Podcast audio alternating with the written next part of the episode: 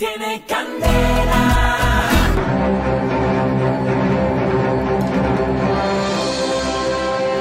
Y Casca hablamos por usted.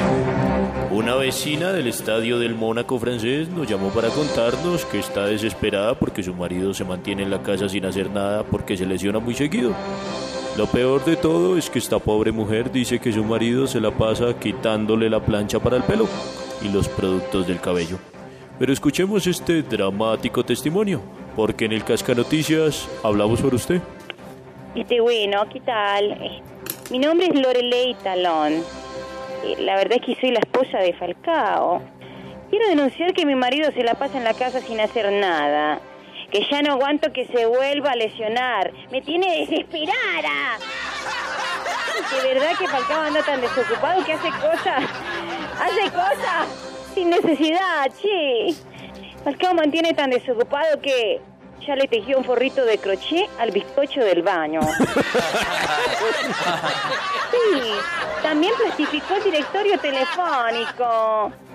Se vio todas las temporadas completas de padres e hijos. También baña al gato cada tercer día. Prepara dulces de papaya para las 11. Imagínate.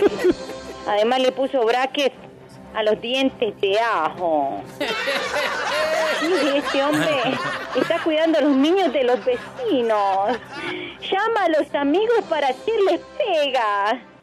Y hasta se la pasa contándome chistes que lee en la revista de Condorito. Que anda- Estoy pensando que anda mucho con un tal pirata. De verdad.